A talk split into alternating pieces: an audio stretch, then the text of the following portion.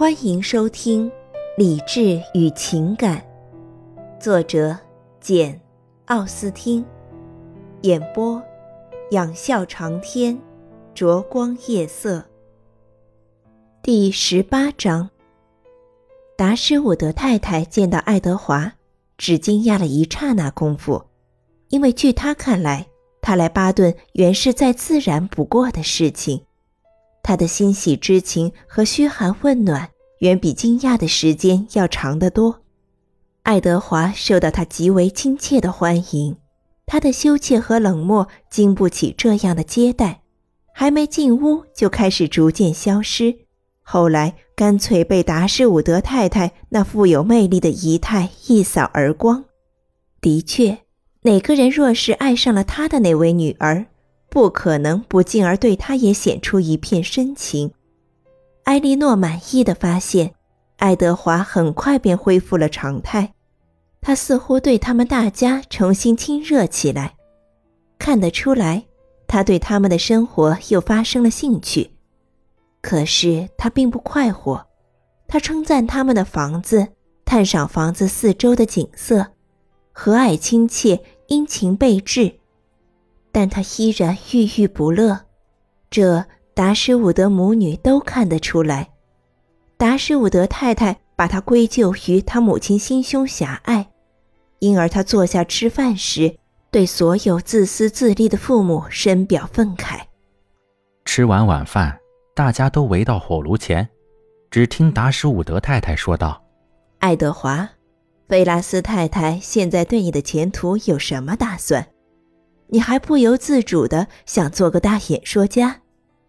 不，我希望我母亲现在认识到，我既没有愿望，也没有才能去从事社会活动。那你准备怎样树立你的声誉呢？因为你只有出了名，才能叫你全家人感到满意。你一不爱花钱，二不爱好交际，三没职业，四无自信。你会发现事情很难办的。我不想尝试，我也不愿意出名。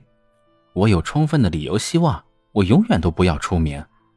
谢天谢地，谁也不能逼着我成为天才，成为演说家。你没有野心，这我很清楚。你的愿望很有限度。我想和天下其他人一样有限度，和其他人一样，我希望绝对快乐。不过和其他人一样，必须按照我自己的方式。做大人物不能使我自得其乐。如果能，那才怪呢。玛丽安嚷道：“财富和高贵与幸福有什么关系？高贵与幸福是没有多大关系。”艾莉诺说：“但是财富与幸福的关系却很大。”艾莉诺，亏你说得出口。玛丽安说。财富只有在别无其他幸福来源时，才能给人以幸福。就个人而言，财富除了能提供充裕的生活条件之外，并不能给人带来真正的幸福。也许，艾莉诺笑笑说：“我们得出的结论是一致的。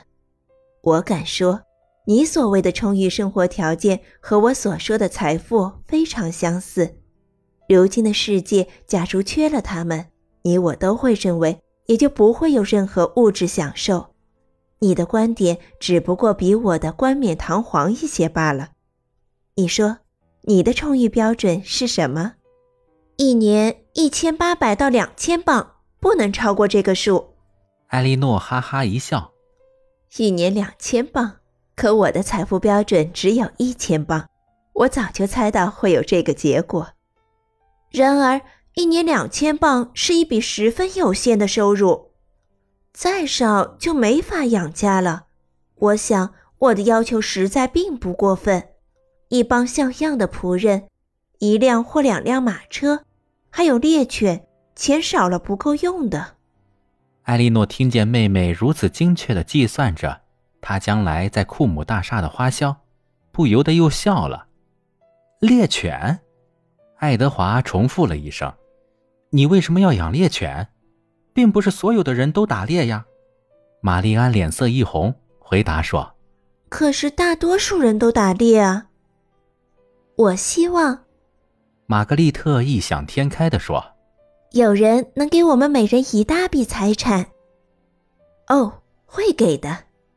玛丽安嚷道，她沉浸在幸福的幻想之中，激动的两眼闪闪发光，两颊一片红润。我想，艾莉诺说：“尽管我们的财产不足，我们大家都怀有这样的希望。”哦，天哪！玛格丽特叫道：“那样我该有多快活啊！我简直不知道拿这些钱干什么。”看样子，玛丽安在这方面毫无疑虑。要是我的孩子不靠我的帮助都能成为有钱人，达什伍德太太说：“我自己也不知道怎么花费这么一大笔钱。你应该先改进这所房子。”艾莉诺说：“这样你的困难马上就会化为乌有。”在这种情况下，爱德华说。尊府要向伦敦发出数额这么多可观的订单啊！书商、乐谱商、图片店简直要走鸿运了。你呀，达什伍德小姐，易总委托他们，凡是有价值的新出版物都邮你一份。至于玛丽安，我知道她心比天高，伦敦的乐谱还满足不了她的需要。还有书嘛，汤姆生、考伯、斯科特。这些人的作品，他可以一而再、再而三的买下去。我想可以把每一册都买下来，免得让他们落入庸人之手。他还要把那些介绍如何欣赏老歪树的书通通买下来，不是吗，玛丽安？我若是言语冒犯的话，请多多包涵。不过，我想提醒你，我还没有忘记我们过去的争论，爱德华。我喜欢有人提醒我想到过去，不管它是令人伤心的还是令人愉快的，我都喜欢回想过去。你无论怎样谈论过去，我都不会生气。你设想我该怎样花钱，设想的一点不错。有一部分，至少是那些零散钱，肯定要用来扩充我的乐谱和藏书。你财产的大部分将作为年金。花费在作家及其继承人身上。不，爱德华，我还有别的事情要办呢。那么，也许你要用来奖赏你那最得意的格言的最得力的辩护师了。什么一个人一生只能恋爱一次呀？我想你在这个问题上的看法还没有改变吧？当然没改变。到了我这个年纪，看法也算定型了。如今耳闻目睹的事情不可能改变这些看法。你瞧，艾莉诺还像以前那样坚定不移。艾莉诺说：“他一点儿也没变。他只是比以前变得严肃了一点。”不，爱德华。玛丽安说：“用不着你来讥笑我，你自己也不是那么开心。”爱德华叹息了一声，答道。你怎么这样想呢？不过开心历来不是我的性格的一部分。我认为开心也不是玛丽安性格的一部分。艾莉诺说：“她连活泼都称不上，她无论做什么事都很认真，都很性急，有时候话很多，而且总是很兴奋。但他通常并不十分开心。”我相信你说的对。然而，我一直把她看成一位活泼的姑娘。我曾屡次发现自己犯有这种错误。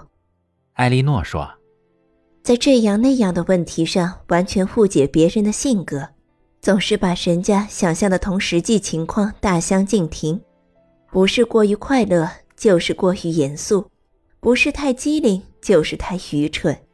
我也说不清什么原因，怎么会引起这种误解的。”有时候为他们本人的自我谈论所左右，更多的是为其他人对他们的议论所左右，而自己却没有时间进行考虑和判断。不过，艾莉诺，我认为完全为别人的意见所左右，并没有什么错。我觉得我们之所以被赋予判断力，只是为了好屈从别人的判断。这想必一向是你的信条。不，玛蒂安，并非如此。我的信条从来不主张屈从别人的判断。我历来试图开导你的，只是在举止上，你不要歪曲我的意思。我承认，我经常劝你对待朋友都要注意礼貌，但我什么时候劝说你在重大问题上采纳他们的观点，遵从他们的判断？爱德华对艾莉诺说：“这么说，你还没能说服你妹妹接受你的要普遍注意礼貌的信条啦？你还没有占上风吧？”恰恰相反，艾莉诺答道，一面意味深长的望着玛丽安。就这个问题而论，我在见解上完全站在你这一边，但在实践上恐怕更倾向你妹妹。